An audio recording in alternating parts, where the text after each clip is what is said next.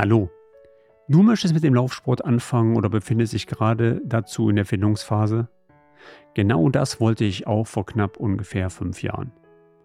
Damals hatte ich allerdings noch ein Problem, denn ich hatte ein knappes Eigengewicht von, ungelogen, 214 Kilogramm. Also galt es erst einmal, das Gewicht loszuwerden, um dann meinen Traum zu einem Triathlon zu realisieren. Heute würde ich mich als ein ambitionierter Läufer beschreiben, der jede Menge Erfahrung auf dem Weg gesammelt hat. Und genau diese Erfahrung möchte ich gerne mit dir in diesem Podcast teilen.